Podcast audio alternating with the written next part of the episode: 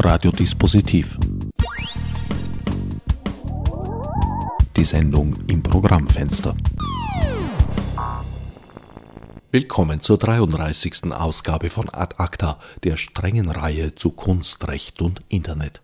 Zu Gast ist heute mit Christian Berger einmal mehr ein vielfach Betroffener, dem allerdings das bemerkenswerte Kunststück gelingt, die drei bis vier in seiner Brust beheimateten Seelen weitgehend in Einklang zu bringen.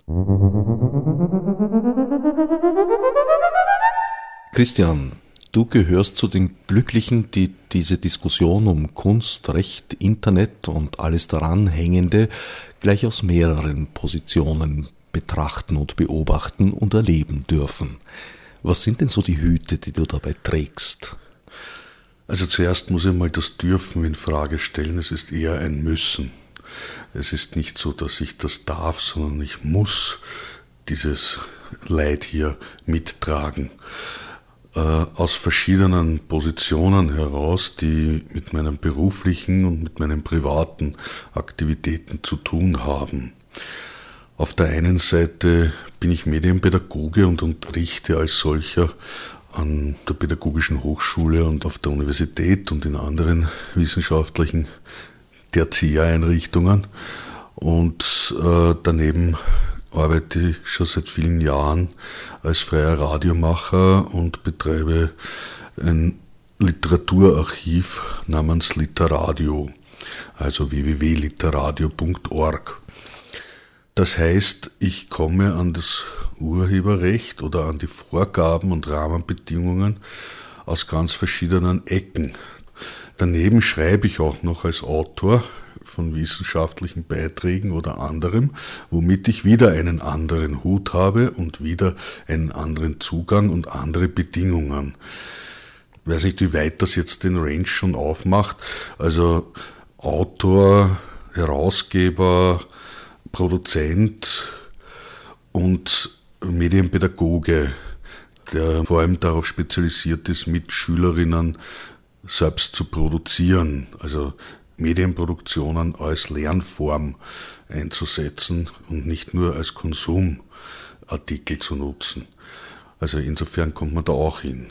Und damit sind wir beim ersten schon mal, wenn ich also anfange, in dem pädagogischen Sektor mir das anzuschauen, beginnt es damit, dass die Kinder in einer Schulklasse, wenn sie ihre Werke heute im Netz publizieren, also es geht jetzt ja immer nur um die Publikation im Netz, es geht nicht darum, dass man irgendwas selber daheim anhört oder das so nutzt, sondern es geht darum, ich will etwas publizieren. Ich will in dieser Mediengesellschaft mich artikulieren und einbringen. Also innerhalb des Unterrichts ist es kein Problem, lizenzrechtlich geschütztes Material zu verwenden. Erst wenn es dann als Produkt, als Radiosendung oder was auch immer an die Öffentlichkeit gerät. Im Unterricht gibt es Lizenzmodelle für den Unterricht und die werden auch, äh, das heißt, da tragen dann die Schulerhalter, sei es Gemeinden oder Landesschul Räte oder Ministerium jeweils die Lizenzkosten dafür. Das ist ja schon ewig, das heißt, wenn du aus einem Birkel was kopierst oder äh, etwa für jede Kopie, die du machst, zahlst du mit etc. Äh, alle diese Sachen oder wenn du einen Film zahlst, da gibt's Generalverträge mit den Verwertungsgesellschaften für die Nutzung äh, in der Kon also Konsumation faktisch. Ja, das heißt aber nicht, dass ich das zum Beispiel wieder publizieren kann. Das heißt, wenn ich jetzt sozusagen ein Foto hernehme und ein Arbeitsblatt in der Klasse mache und dieses Arbeitsmaterial für andere Kolleginnen vorbereitet wieder ins Netz stellen will, dann unterliege ich da den gleichen gesetzlichen Rahmenbedingungen wie die Kronenzeitung, wenn die auf Webseiten was publiziert. Und das heißt aber, in der Schule gibt es diesen Apparat von Medienjuristen im Hintergrund, von Leuten, die sich auskennen, die das abgleichen, die abklären können, wer was wo haftbar ist etc. Das gibt es ja alles nicht. Und Schulung gibt es eigentlich auch nur sehr peripher. Ich meine, es ist ja nicht die Rolle der Lehrerinnen, Juristinnen zu sein. Was wollen wir noch alles von ihnen? Die sollen ja pädagogisch arbeiten. Und da mit den Materialien tun.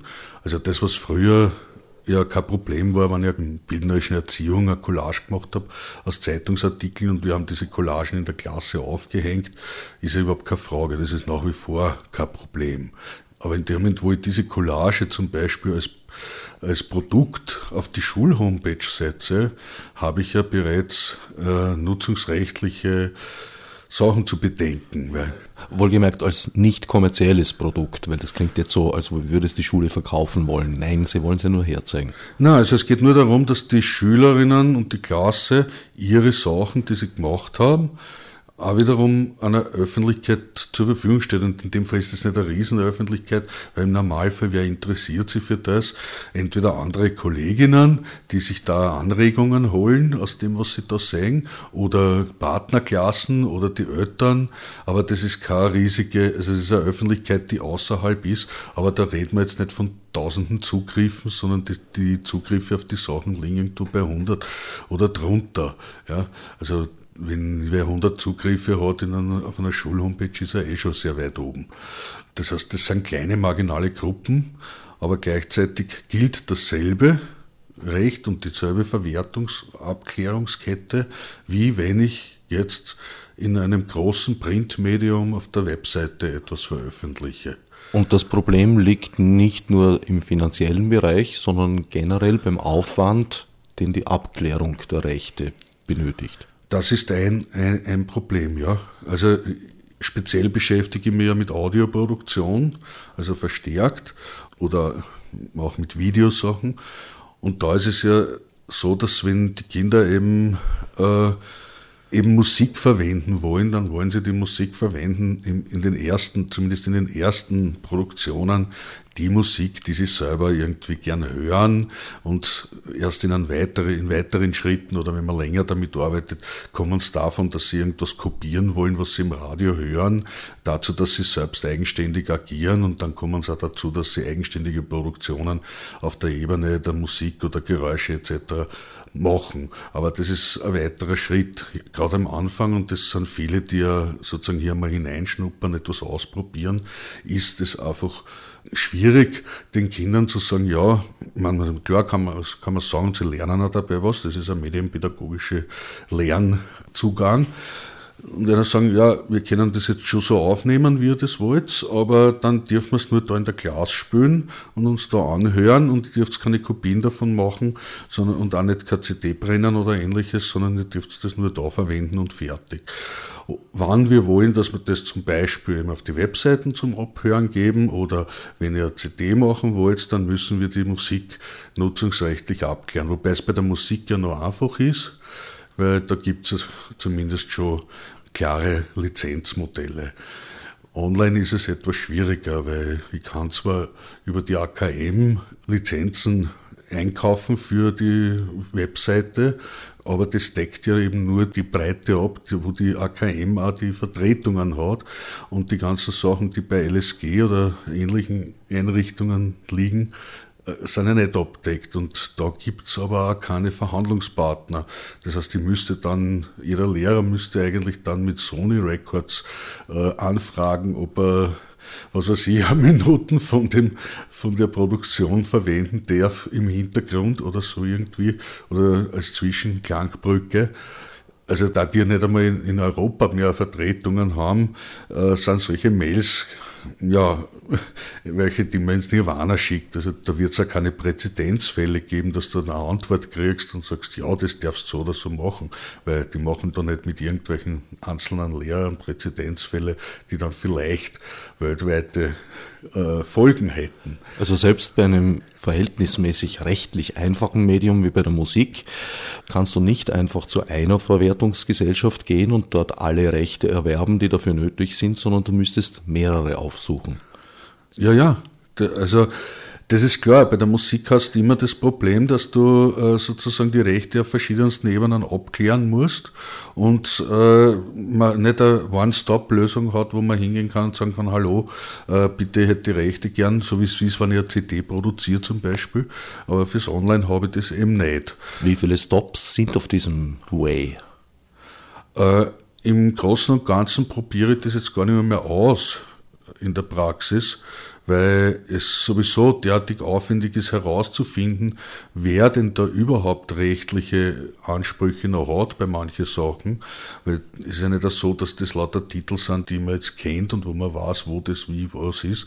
Das zu recherchieren ist ja allein schon oft eine, eine mühsame Geschichte, wenn die Kids mit irgendwas kommen, was auf ihren CD-Player haben oder auf ihren, ihren MP3-Player, wo sie nicht einmal wissen, wie die Nummer heißt oder von wem es gespielt worden ist, aber das wollen sie jetzt unbedingt verwenden, weil das gefällt ihnen so gut.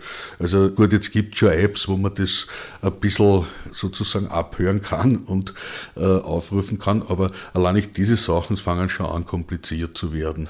Und daher äh, sage ich, all das an Aufwand, ja, es ist schon wichtig, dass die Kinder auch damit konfrontiert werden, dass es hier äh, was dahinter gibt, dass es eine Ethik gibt in der Benutzung von Dingen und dass es äh, auch bei Mashups äh, notwendig ist, dass man weiß, dass das eben von verschiedenen Leuten kommt. Aber äh, grundsätzlich also ich verwende, wenn es möglich ist, sowieso nur Creative Commons Licensed Musik, wo das eine klare One-Stop-Lösung ist und da sicher dann ja, ich darf es kommerziell verwenden oder nicht, wobei im pädagogischen Sektor sowieso keine kommerzielle Nutzung als erforderlich halte. Also da sind wir ja schon bei einem Kernproblem, denke ich mal. Zuerst einmal, das eine ist die Verwertung eigentlich und das, was damit an Arbeitsleistungen von anderen zusammenhängt und wie man die abgilt. Und das andere ist das, was Werknutzung bedeutet in einer Gesellschaft, die seit jeher eigentlich Werke nur generiert aus einem Kontext heraus. Ja, also jedes Werk ist aus meiner Sicht, das entsteht, ist ja nicht eine singuläre Leistung eines Einzelnen, der irgendwo in einem Kammerl sitzt und alles erfunden hat, was da jetzt damit zusammenhängt, sondern das ergibt sich aufgrund von dem Kontext, den er gesellschaftlich und sozial hat. Und je nachdem, was er da für Einflüsse hat, nimmt er was. Also wenn wir jetzt miteinander reden und du dann auf die Idee kommst, aufgrund irgendeines Satzes von mir, dass einen Beitrag verfasst über diesen Satz oder aus diesem Satz heraus oder den nutzt, den ich jetzt nirgendwo publiziert habe auf ein Ding, dann ist es halt so. Aber sonst könnten wir ja nicht einmal mehr reden miteinander, weil jeder Gedanke, den ich irgendwo in die Welt setze, dafür geeignet ist, dass er vielleicht geeignet ist, dass daraus irgendwo ein Werk produziert wird. Und das merkt man ja oft in, der, in dem Diskurs. Ich habe jetzt einen Freund von mir, der hat ein Hörspiel gemacht mit einem zweiten. So, hat er das Hörspiel fertig gehabt und nachher ist die Streiterei hergegangen, wer hat in die zweieinhalb Jahre, wo die produziert haben, was denn gemacht, damit man weiß, wer welche Rechte hat und wer dann im nächsten, in der nächsten Produktion die Urheberrechte auf die Ideen hat, die während dieser Produktion entstanden sind. Das heißt, dieses Gesetz oder diese Vorgaben in zwei Menschen, die miteinander kreativ arbeiten, im ungünstigsten Fall. Ja. Und im schulischen Kontext heißt es auch wiederum, dass man nicht auf ein soziales Lernen hinarbeitet, sondern ihnen gleichzeitig vermitteln muss, du darfst nicht ausschreiben, du darfst also nicht kollaborativ arbeiten, obwohl das oft gewinnbringender ist, weil die Stärken von allen einfließen können. Und das Produkt, was rauskommt, ist nicht mehr äh, identifizierbar. Ja, Kollaboration im pädagogischen Kontext ist eine ganz andere, sehr positiv besetzte Sache. Zusammenarbeiten ohne jetzt eine klare Nachvollziehbarkeit, wo was herkommt und trotzdem etwas gemeinsam zu generieren, ist eine pädagogische Rahmenbedingung, die total wichtig ist. Und da widerspricht in der Medienproduktion, wenn ich das veröffentlichen will, eigentlich die Grundidee des Urheberrechts bereits. Und deswegen denke ich mir, von der Seite her müsste man zuerst einmal überhaupt klären, wie entstehen Werke und man müsste sich verabschieden von der Vorstellung des Genies aus dem 17. Jahrhundert und einmal durchschauen, dass das ja kein, kein Gesetz ist zum Schutz von irgendjemandem, sondern eigentlich eine patentrechtliche Geschichte war, die einerseits der Zensur gedient hat und andererseits eben reinen wirtschaftlichen, ökonomischen Vorteilen. Und das ist beides was, was im, im Lernen und im schulischen Kontext per se ein Widerspruch ist. Aus dem heraus kommt da schon mal Problematik. Wir haben das jetzt sehr lang diskutiert in der Initiative Medienbildung jetzt, wo ziemlich viele österreichische Gruppierungen, die im schulischen und außerschulischen Sektor zusammenkommen, um eben medienpädagogische oder Medienbildungsthemen zu diskutieren, ein Positionspapier rausgegeben, wo auch genau darauf Bezug genommen wird, anlässlich der Urheberrechtsnovelle, die jetzt bevorsteht. Wie weit das tatsächlich irgendwo nur zu einem Diskussionspunkt wird, kann ich mir gar nicht vorstellen, nach dem, was ich jetzt so erlebt habe in der letzten Zeit an Diskussionen. Weil da geht's immer eigentlich um eine juristische Diskussion, wie man das auslegt oder wie dieses Gesetz da wirkt und so weiter. Und die einen Juristen interpretieren so und die anderen so. Und dann gibt es da die juristischen Fragestellungen, wie kann man das formulieren. Ja, aber die Grundauseinandersetzung, was das gesellschaftlich bedeutet, so etwas zu haben, diesen Diskurs wird nicht geführt, der politische Diskurs schon gar nicht. Kann auch nicht geführt werden, wenn es jetzt sozusagen darum geht, eine Novellierung zu machen innerhalb von einem halben Jahr oder ein Dreivierteljahr. Gut, die Diskussion rennt jetzt schon ein bisschen. Mit ACTA hat es angefangen. Aber bis Sommer soll irgendwie diese Novellierung durch sein und da wird keine politische Diskussion geführt werden, sondern da wird nur Diskussion geführt werden, welche Gruppierungen, die da äh, soziale Absicherung wollen oder vertragsnutzungsrechtliche Absicherung wollen, werden da berücksichtigt und welche nicht. Du sprichst da den Entwurf zur Novellierung des Urheberrechtsgesetzes an, der dieser Tage im Bundesministerium für Justiz diskutiert, entwickelt wird und von dem landläufig eigentlich angenommen wird, dass mit jedem Tag, den wir im März voranschreiten, die Chancen schwinden, dass das in dieser Legislaturperiode noch etwas wird. Ich weiß es nicht, ich kann es nicht einschätzen. Ich bin nicht in den politischen Entscheidungszirkeln drinnen. Äh, Im Prinzip ist es ja nicht so ein Problem. Das ist ja öfter schon mal gemacht worden dass einfach einmal ein Gesetz gemacht wird, weil es zu, einer, zu einem bestimmten Zeitpunkt fertig sein muss. Und dann kommen halt die Beschwerden und dann kommen die Verfassungsgerichtshofklagen und so weiter und dann wird das nachher repariert. Äh, also mir ist es eigentlich egal, ob das da novelliert wird in der Form oder nicht, weil das, was zu erwarten ist, wird keine Verbesserung bringen, wenn ich es jetzt aus dem pädagogischen Sektor sehe. Was sind denn die Forderungen der Initiative?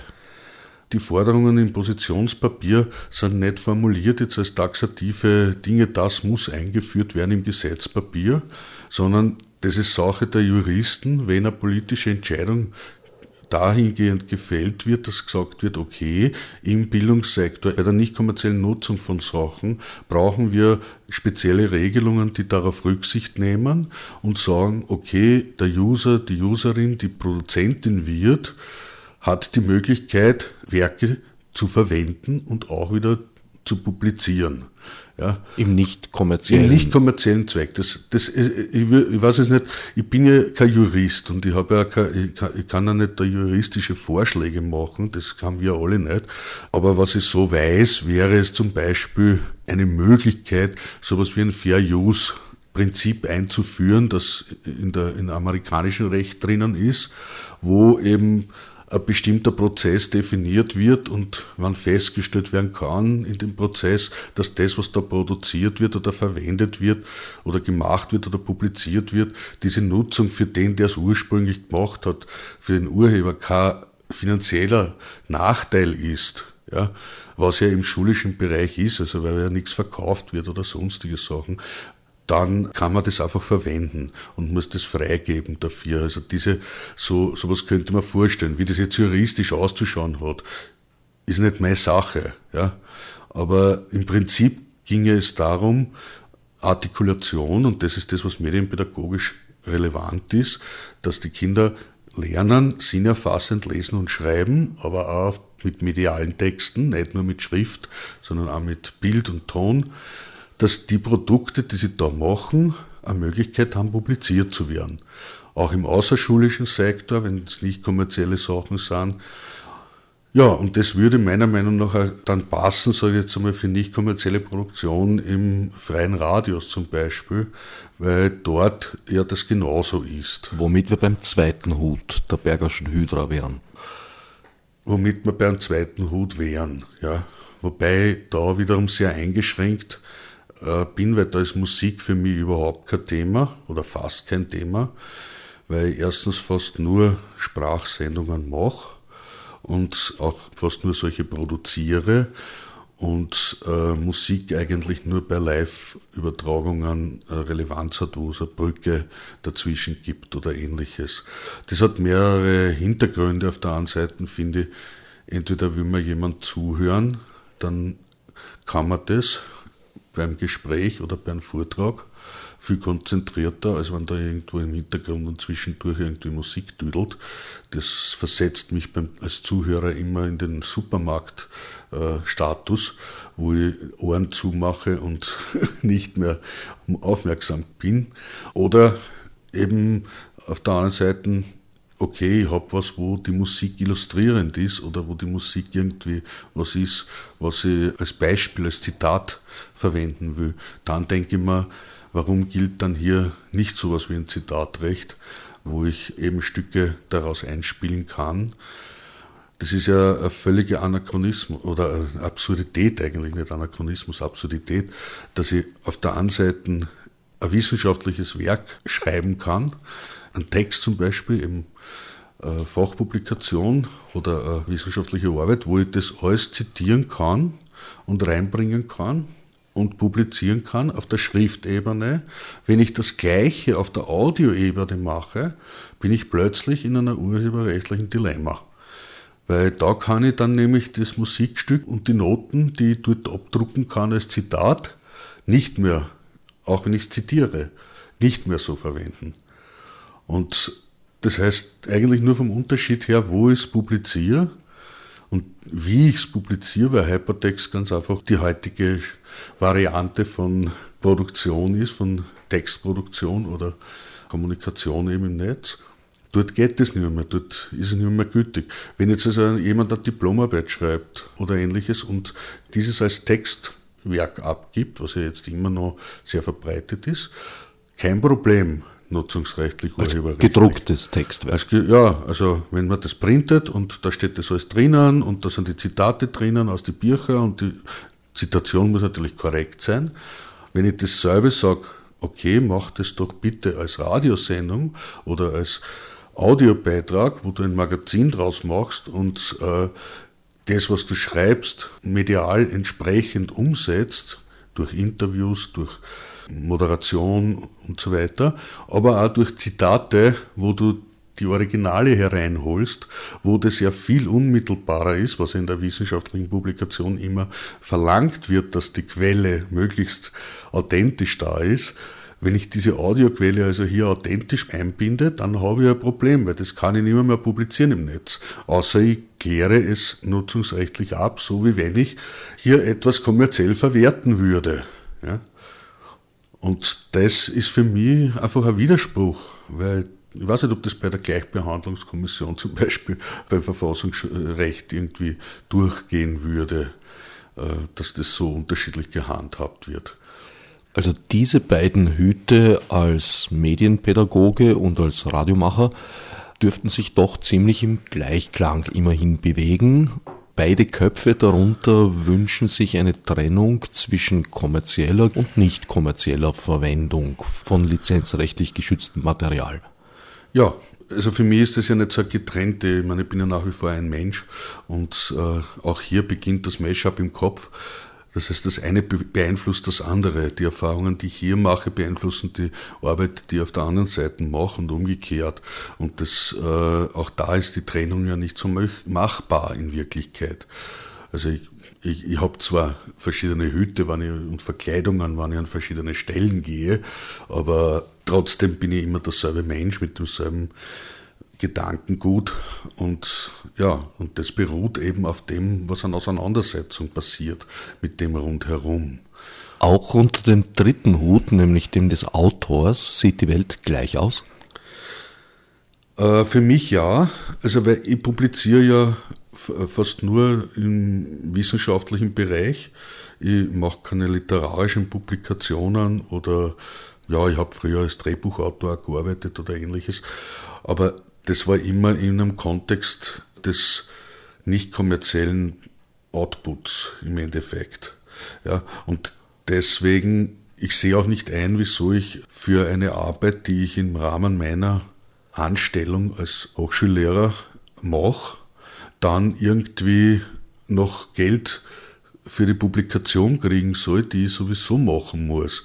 Und in der Praxis ist es ja auch nicht so, dass diese Publikationen dann wie bei einer literarischen Arbeit von einem Verlag quasi so gesagt wird, ja, da komm und so weiter, sondern wenn ich ein Buch herausgebe mit verschiedenen Autorinnen, wo ich die Leute einlade, Fachbeiträge zu liefern, dann ist ja sozusagen diese Verlagsentscheidung eigentlich eine Herausgeberentscheidung und zu 90 Prozent bezahlt ja bereits die herausgebende Institution die Druckkosten über irgendwelche Druckkostenbeiträge oder andere. Im literarischen Bereich würde man sowas sagen, das ist eigentlich äh, Bezahlverlag was sich da abspielt im Wissenschaftlichen. Aber umgekehrt im wissenschaftlichen Bereich muss es wieder bei bestimmten Verlagen publizieren, weil es nur dort den Nimbus einer Unabhängigkeit hat oder eines wissenschaftlichen Verlages hat.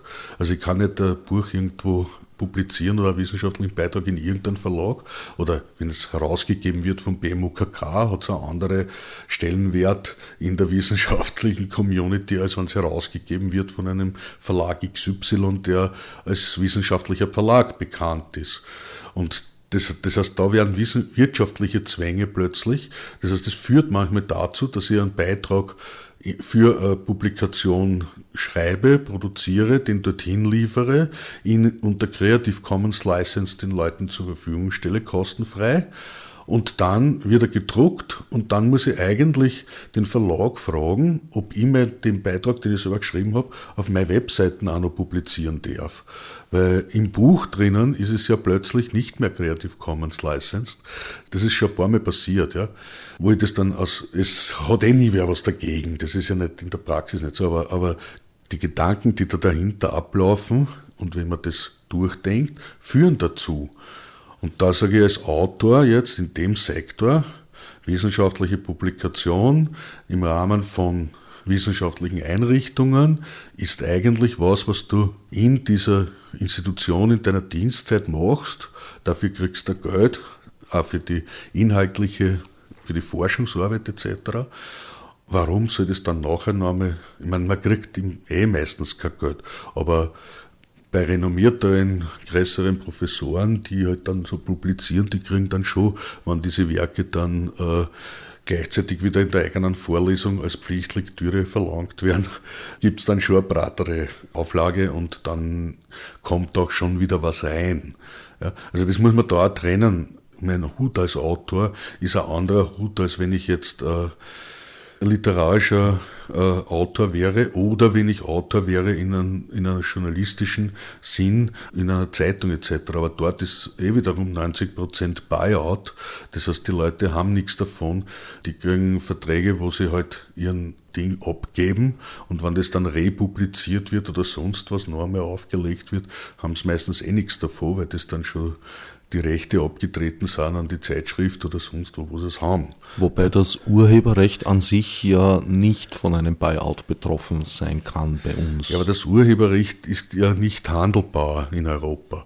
Der Diskurs da geht dann immer nur um Verwertungen. Darum sage ich ja, man muss die Diskussion einmal teilen und sagen, wir diskutieren über Urheberrecht und die gesellschaftliche Bedeutung von dem und was, was da irgendwie mit ist. Und dann diskutieren wir über Verwertung und Nutzungseinrichtungen und wie ist es im nicht nicht-kommerziellen Sektor und wie ist es im kommerziellen Sektor. Ich habe überhaupt nichts dagegen, dass jemand damit Geld verdient und im Gegenteil, die Leute sollen für ihre Arbeit zahlt werden. Aber das muss transparent werden und das muss auch korrekt sein. Nicht, und nicht so, das ist ja jetzt zum Teil so, ich habe manchmal das Gefühl, es ist wie im Kaffeehaus, wo dem Kölner gesagt wird, du, äh, du arbeitest eigentlich auf Trinkgeld daher kriegst keinen Lohn für deine Arbeit oder nur wenig Lohn, weil den Rest macht das Trinkgeld aus. Ja? Und so werden Autorinnen auch da behandelt. Ja, der kriegt vielleicht irgendwelche kleinen, also es ist ja sowieso nur das, glaube ich, 100 Autoren in Österreich und Autorinnen kennen von dem Leben äh, im literarischen Sektor, was sie publizieren. Also vom Verkauf ihrer vom Werke. Vom Verkauf ihrer Werke, ja. Der Rest muss sich sowieso anders finanzieren. Das scheint mir sogar eher hochgeschätzt. Ja, nein, ich will nicht sagen, es gibt ja da Fachbereiche, wo Leute Sachbücher publizieren und anderes, wo sehr wohl von Reiseführern und, und, und, also wo sehr wohl auch äh, Geld verdienen dabei ist. Also das heißt, was ich so gehört habe, ist es ungefähr in der Größenordnung. Und dann muss man schauen, was ist mit dem Rest, ja wie wird deren Arbeit? Und da habe ich das Gefühl, es rennt immer mehr in Richtung so einer Ich-AG, wo ja immer weniger eigentlich die Arbeit der Leute direkt von den Auftraggebern bezahlt wird.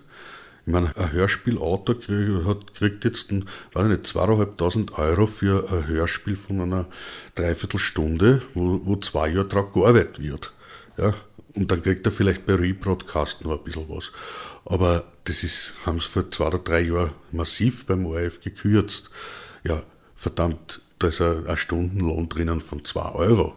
Ja, wenn ich das irgendjemand anderen so sage, ja, äh, das geht nicht. Ja, würde jeder aufschreien. Machen ja die Redakteure zum Teil eh schon.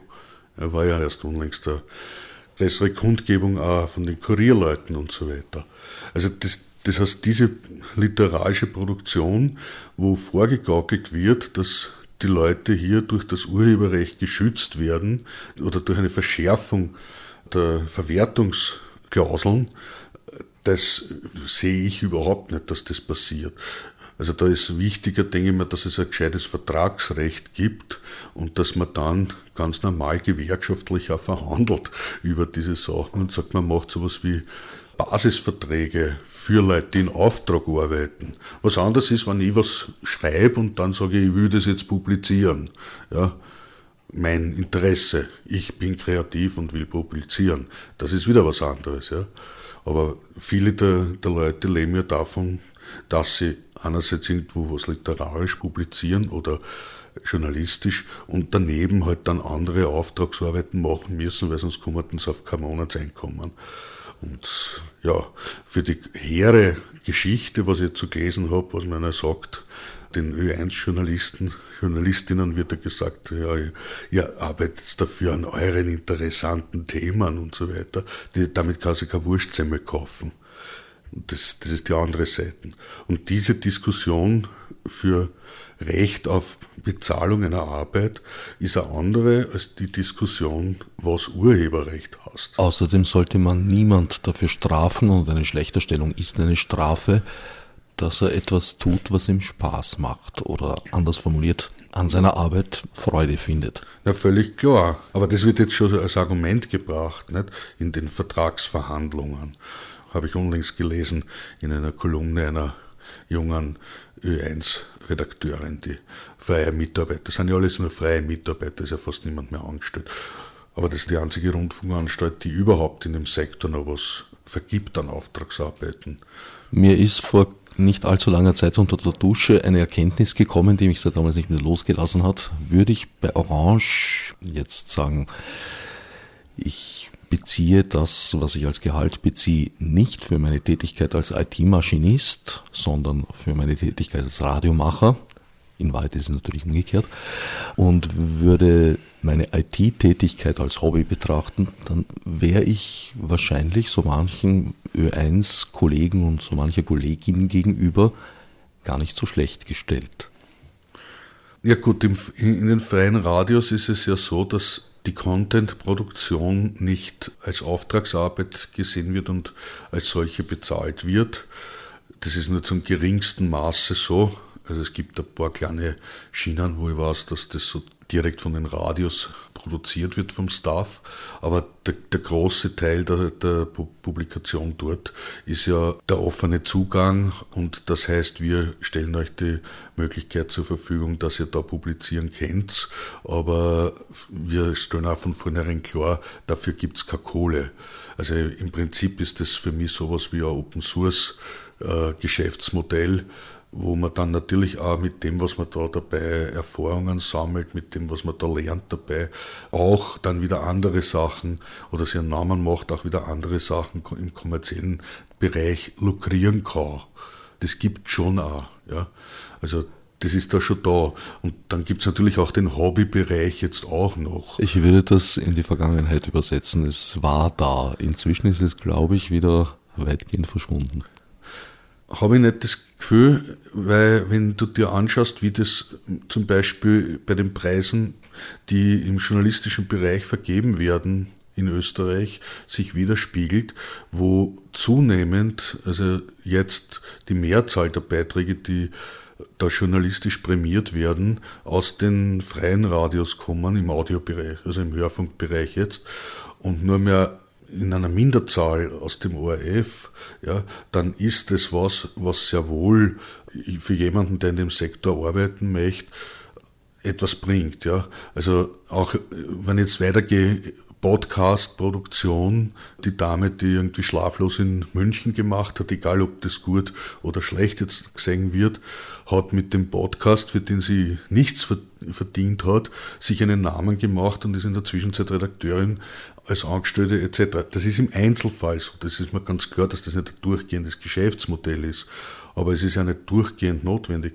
Für die Sachen, die ich produziere im freien Radio, brauche ich kein Geld, weil die Sachen, die ich da produziere, mache ich ja erstens entweder in meiner Freizeit, weil es mir Spaß macht und ich lebe von ganz was anderem, oder ich mache es im Kontext, wie es zum Beispiel beim Schulradio ist, im Kontext mit meinem Beruf.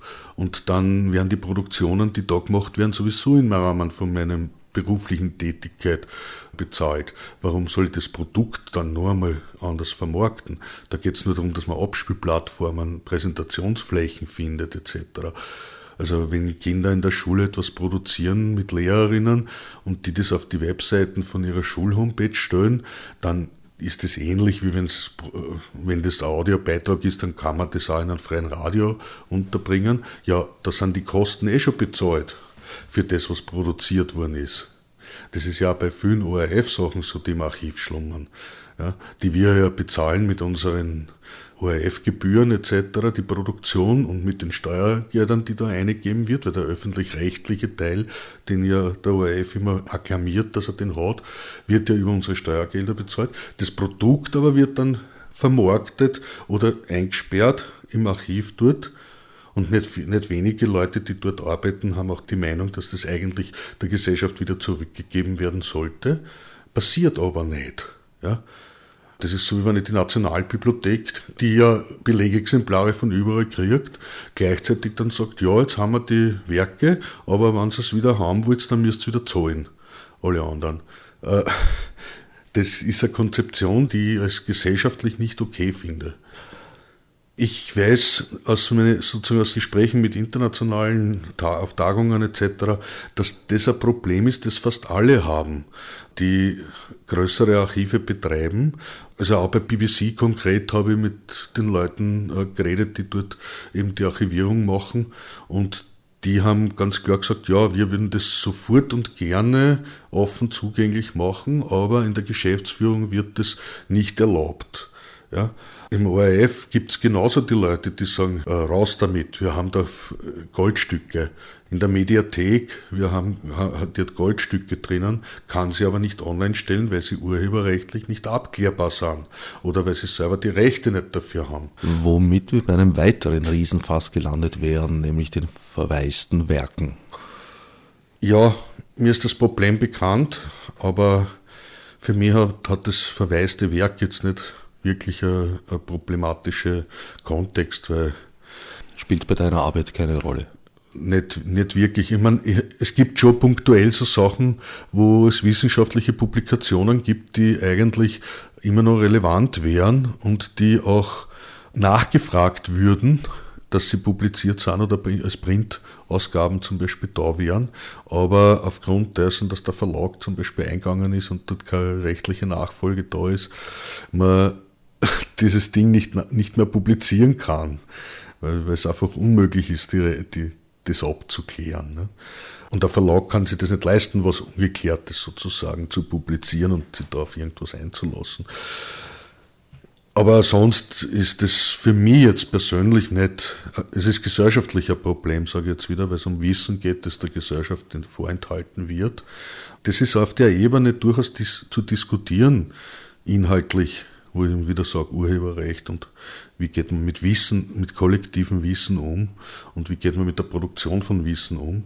Und ich sehe auch nicht ein, wieso zum Beispiel Sachen erst gedruckt werden müssen, um eine Relevanz zu erhalten in einem wissenschaftlichen Kontext. Ich kann es zwar verstehen, insofern, wenn man sagt, ja, ist flüchtig, man weiß nicht, wie lange das tatsächlich da online archiviert wird, aber es gibt in der Zwischenzeit genug Langzeitarchive, die das sehr wohl im Griff haben auch.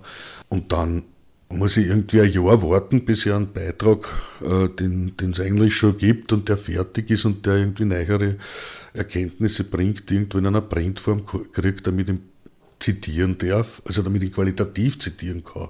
Natürlich kann ich aus dem Netz auch zitieren, aber das hat halt in der Community immer einen, äh, einen Punkt drunter. Und die, Absurdität ist, in Deutschland zum Beispiel kriegst du keinen Doktoratstitel, wenn du fertig bist, der Disk gemacht hast, die ist begutachtet, bewilligt, du bist eigentlich fertig, so wie in Österreich. Wenn das nicht publiziert wird als Buch irgendwo, kriegst du noch keinen Doktortitel, darfst ihn nicht tragen.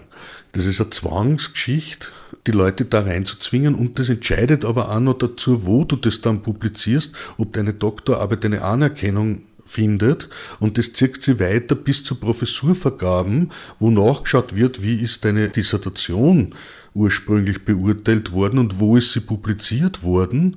Und in Fällen für Professurvergaben wird das als Auswahlkriterium genommen.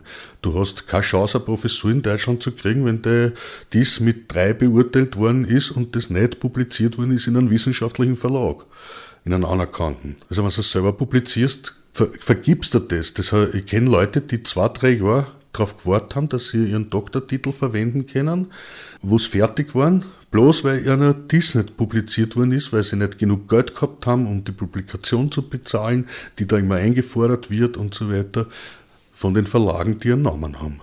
Ja? Also das ist alle diese Hintergrundgeschichten, die sich da abspielen, sage ich, da geht es um Markt und das ist behindert die Wissenspublikation oder die, die Wissensbildung in, in, in, unserer heutigen Zeit. Ja. Und diese Behinderungen finde ich störend und das antiquiert und die müsste man eigentlich alle Stück für Stück abbauen. So wie ich sage, es ist im Schulbereich so, dass du in der Schule auch alles kopieren und vervielfältigen darfst, was nicht für den Schulsektor gemacht wurde. Das in der, in der jetzigen äh, Novelle ist das ja extra ausgenommen, als Schutzklausel für die Leute, die für die Schule, für den Unterricht publizieren. Weil ein Schulbuch würde sich ja normalerweise keiner kaufen.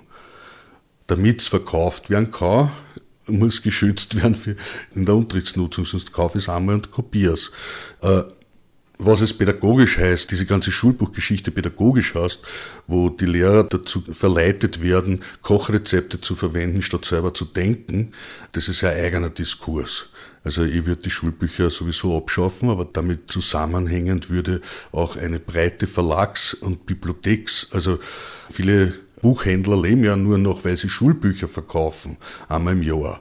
Ja, verkaufen sie irgendwie mit einem Millionenumsatz äh, oder Hunderttausende Umsatz Schulbücher an zig Schulen und das ist der Kreditrahmen, mit dem sie die restliche Jahr überleben. Ja. Das führt jetzt vielleicht schon ein bisschen sehr weit weg, aber ich kann es mir nicht verkneifen, nachzufragen, was würdest du an die Stelle des guten alten Schulbuchs treten lassen?